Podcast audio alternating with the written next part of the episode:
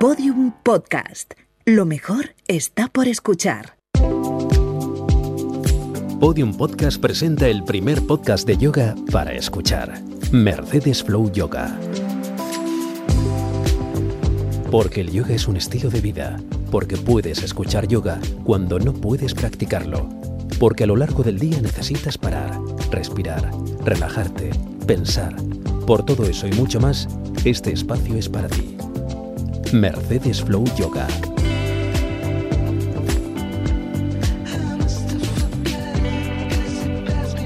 Hola yogis, una vez más, bienvenidos, bienvenidas al podcast de Mercedes Flow Yoga. Arrancamos con la postura del puente o Setu Bandhasana, una postura ideal para fortalecer la espalda, los glúteos y las piernas.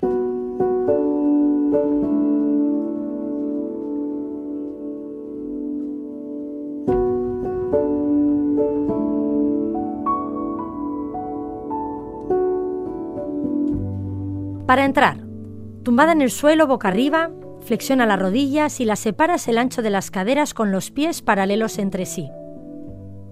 Deja los brazos a lo largo del cuerpo con las palmas de las manos hacia abajo y avanza con los dedos hacia adelante para alejar las orejas de los hombros. Sube las caderas creando la imagen de un puente con la espalda. La idea es elevar las caderas alargando el tronco. Una vez arriba, el apoyo de la postura se encuentra en los pies y en los hombros. La acción de las piernas ayuda a subir la postura, el pecho se abre con la ayuda de los músculos de la espalda y la región lumbar permanece abierta.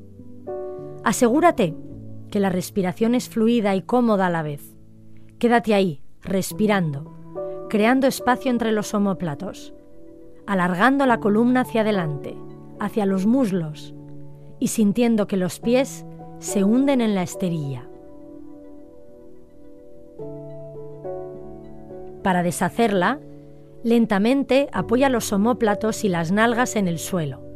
Baja las piernas y alárgalas hacia adelante. Esta postura estimula la circulación y los órganos abdominales. Ayuda en gran manera a fortalecer la espalda, así como los glúteos y las piernas, si te cuesta, puedes probar a sujetar la espalda con las manos y ten cuidado si tienes molestias en las rodillas o tienes ciática o lumbago.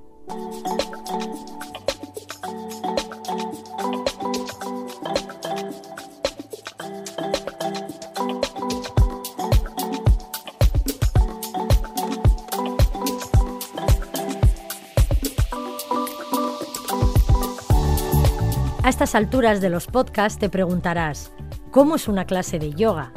Pues bien, lo primero que te llama la atención es que no hay espejos. Y eso es porque se cree que estos alimentan nuestro ego, la valoración excesiva que hacemos de nosotros. Y como uno de los valores del yoga es la humildad, se elimina.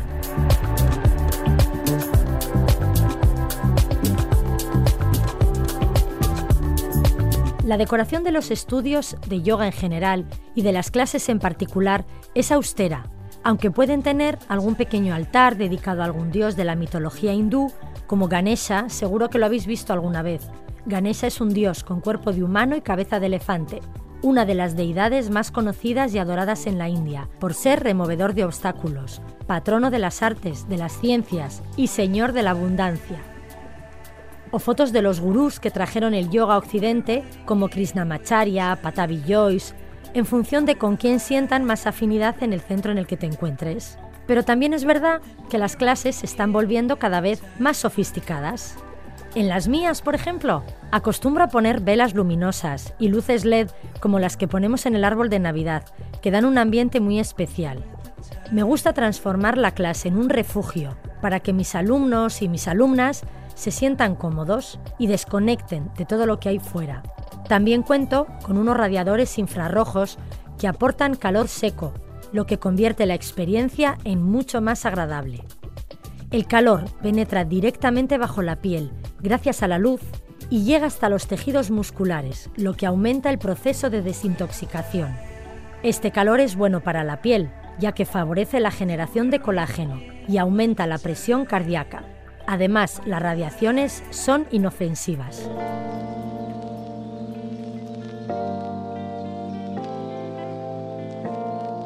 También pongo música. Utilizo playlists inspiradoras en función de lo que vayamos a hacer en clase, combinando sonidos hindús con los últimos cortes que se escuchan en la radio.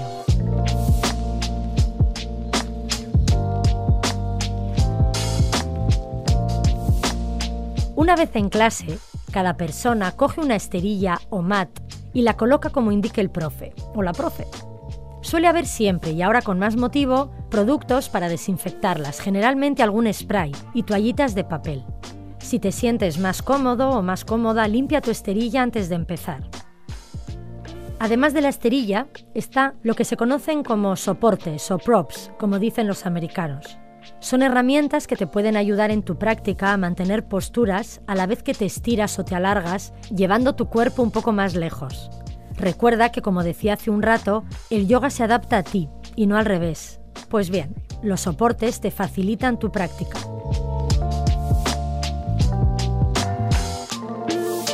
Entre ellos destacan los tacos o bloques, como se denominan los ladrillos de corcho o de espuma.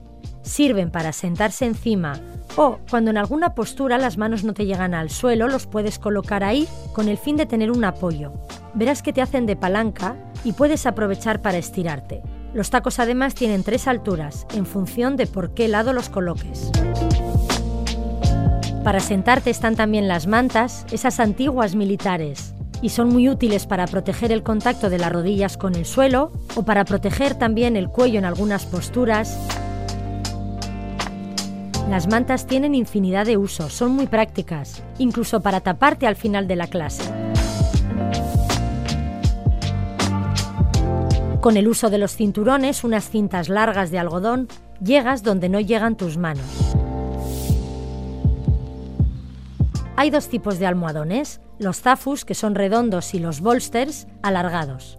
Ambos sirven para sentarse elevando las caderas por encima de las rodillas, o colocados en la espalda para abrir el pecho cuando nos tumbamos boca arriba, o cuando tumbados boca abajo no podemos flexionar las rodillas. Tienen muchos usos y están para eso, para hacerte la práctica más agradable.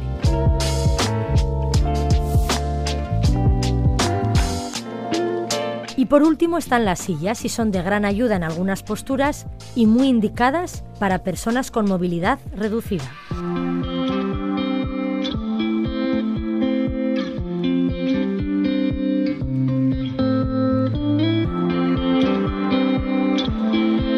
Escuchemos el testimonio de María, que desde Menorca nos cuenta cómo vive el yoga.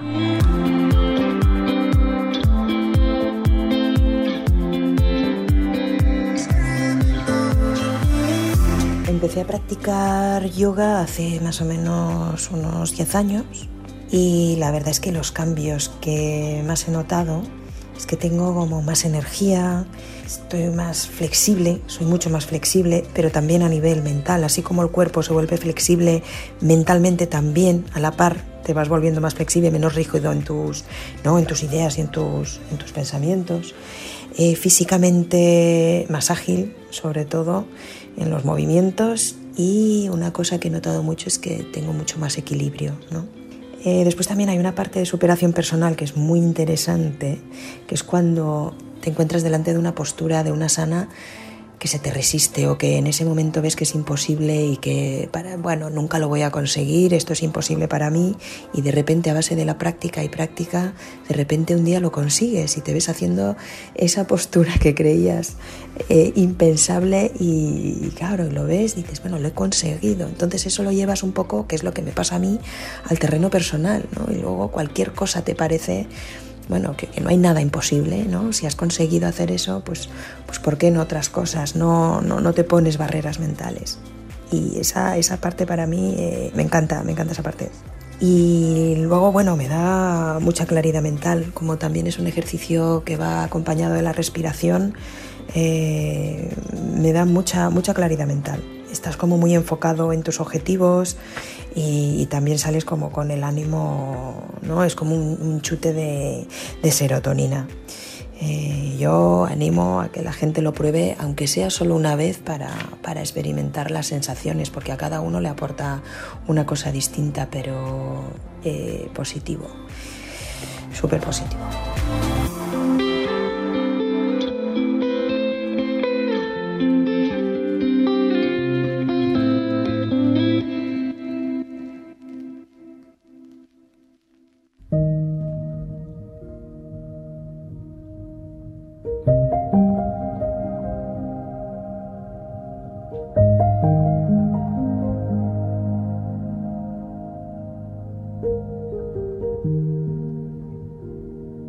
Las sesiones suelen durar entre una hora y hora y media. A no ser que se traten de clases de Ashtanga o de Rocket Yoga en las cuales las secuencias ya están predeterminadas, son los profetos que diseñan sus clases eligiendo un tema alrededor del cual van a trabajar o una parte del cuerpo sobre la cual van a tratar las posturas. Prácticamente siempre son diferentes.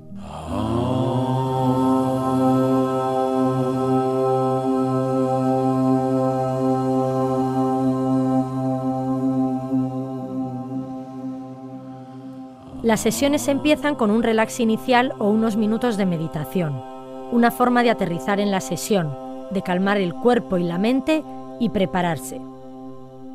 A veces se realiza un canto inicial y a menudo se cantan tres veces la palabra Om, un mantra devocional para dar gracias y para pedir paz. Seguidamente se suelen hacer unos estiramientos para pasar posteriormente a los saludos al sol, una secuencia que consiste en el encadenamiento de 12 posturas, acompañadas de la respiración. Los saludos al sol flexibilizan la columna vertebral, los músculos y las articulaciones, y preparan el cuerpo para las asanas o posturas. En función del estilo de yoga y del profesor, se enlaza con otras secuencias en las cuales se introducen nuevas posturas que se van encadenando de manera natural y fluida o se hacen posturas sueltas es posible que el profe te haga descansar entre posturas.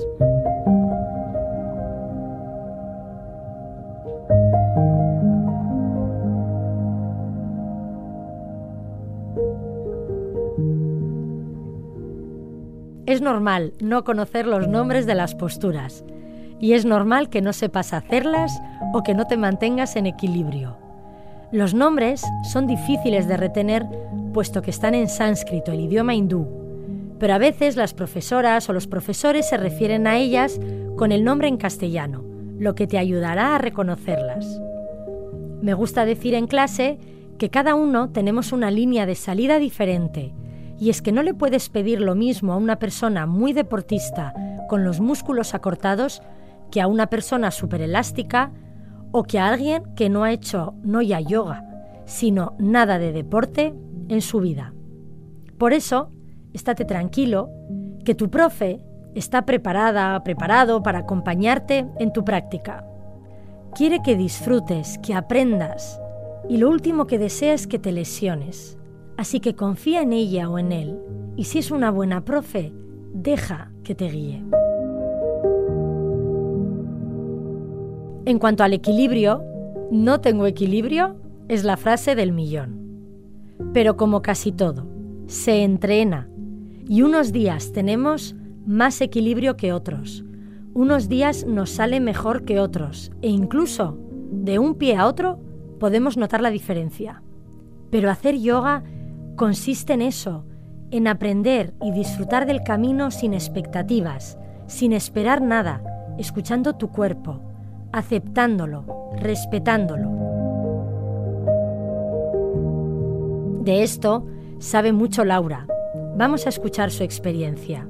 Yo hago yoga para hablar con mi cuerpo, porque para mí es un momento en el que escucho, sobre todo cómo está, le agradezco un montón. Mm, es como un momento en el que mimara mi cuerpo, ¿no? Y a su vez también es verdad que yo pensaba, por un lado es un momento de, mucho mimo, de mucha atención, de, ver qué está pasando, con qué, me dice, ¿no? Dónde, dónde, se siente más cómodo, dónde no. Y, por otro lado, a veces reconozco también que, me trabajo a mí misma porque me reconozco como una persona muy exigente. Eh, soy consciente de que siento rabia si no llego a alguna postura. Y enseguida, gracias a sentir eso, enseguida soy capaz como de, de cambiar mi discurso, ¿no? Irme más a ese agradecimiento, a esa tranquilidad, a que no pasa nada por no llegar a donde se supone que tendría que, que llegar, según no sé quién, ¿no? Según esa parte mía más exigente. Entonces para mí es como un diálogo con mi cuerpo y nos vamos entendiendo y a veces nos enfadamos y otras veces nos queremos mucho y acabamos como llegando a acuerdos, ¿no? Eh, y no sé, eh, yo lo vivo así, o sea, para mí es una cuestión de, de escucha, de respeto, de agradecimiento, de aceptación. Entonces me permite trabajar todo eso y me permite trabajar la relación entre el cuerpo y el pensamiento, que al final, bueno, para mí es uno, ¿no? Y llegamos al final de la clase.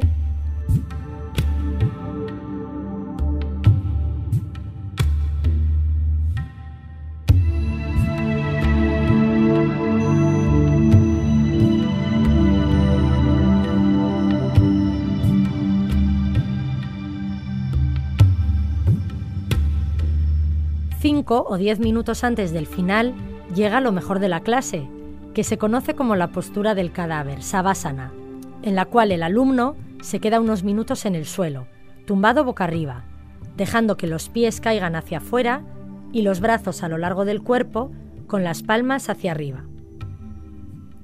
Dedica unos instantes a ponerte cómodo, a abrigarte y asegúrate que vas a poder estar inmóvil durante unos minutos. La profe o el profe te guiarán a través de este relax final. El objetivo es integrar los beneficios de la práctica y dejar que el cuerpo vuelva a su sitio, en calma. Cuando el profe considere, te avisará para volver despacio, despertando tu cuerpo poco a poco. Una vez estéis todas y todos nuevamente sentados, cantaréis un om en señal de despedida, de vuelta a la realidad.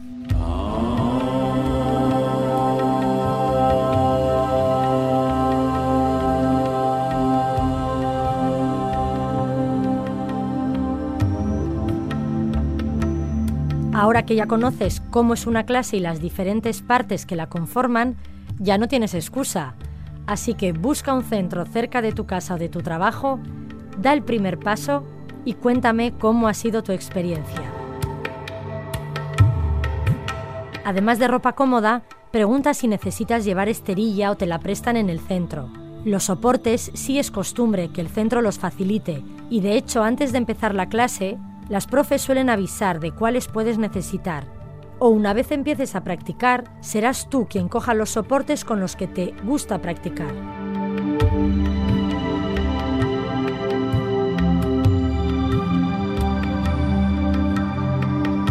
El primer día es normal que el profe te pregunte si has hecho yoga alguna vez o si tienes alguna lesión o molestia que tenga que conocer.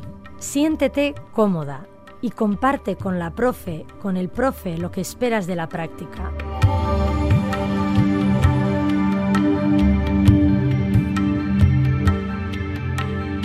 Ahora sí, ya estás lista para empezar. Ya estás listo para dar el primer paso.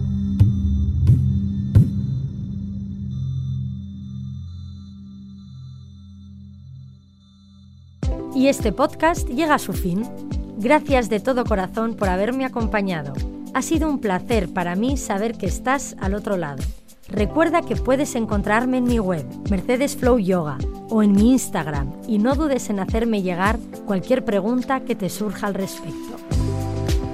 A todas, a todos, a toda esa comunidad de yogis que estamos creando, Namaste. Podium Podcast te ha ofrecido Mercedes Flow Yoga, el primer podcast de yoga para escuchar, para practicar yoga cuando no puedes practicarlo.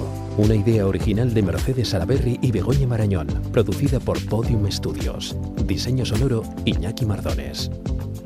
Todos los episodios en podiumpodcast.com y en nuestros canales de Spotify, Evox, Apple Podcast y Google Podcast.